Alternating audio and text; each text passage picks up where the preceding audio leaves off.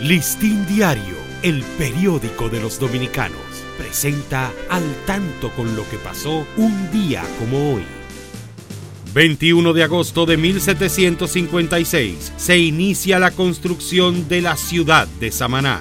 1863 se produce la batalla de Guayacanes entre tropas españolas comandadas por Florentino García y dominicanas, estas últimas pro restauración al mando de los generales Gaspar Polanco, Benito Monción y Pedro Antonio Pimentel.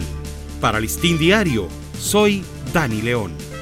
Listín Diario, el periódico de los dominicanos presentó al tanto con lo que pasó un día como hoy.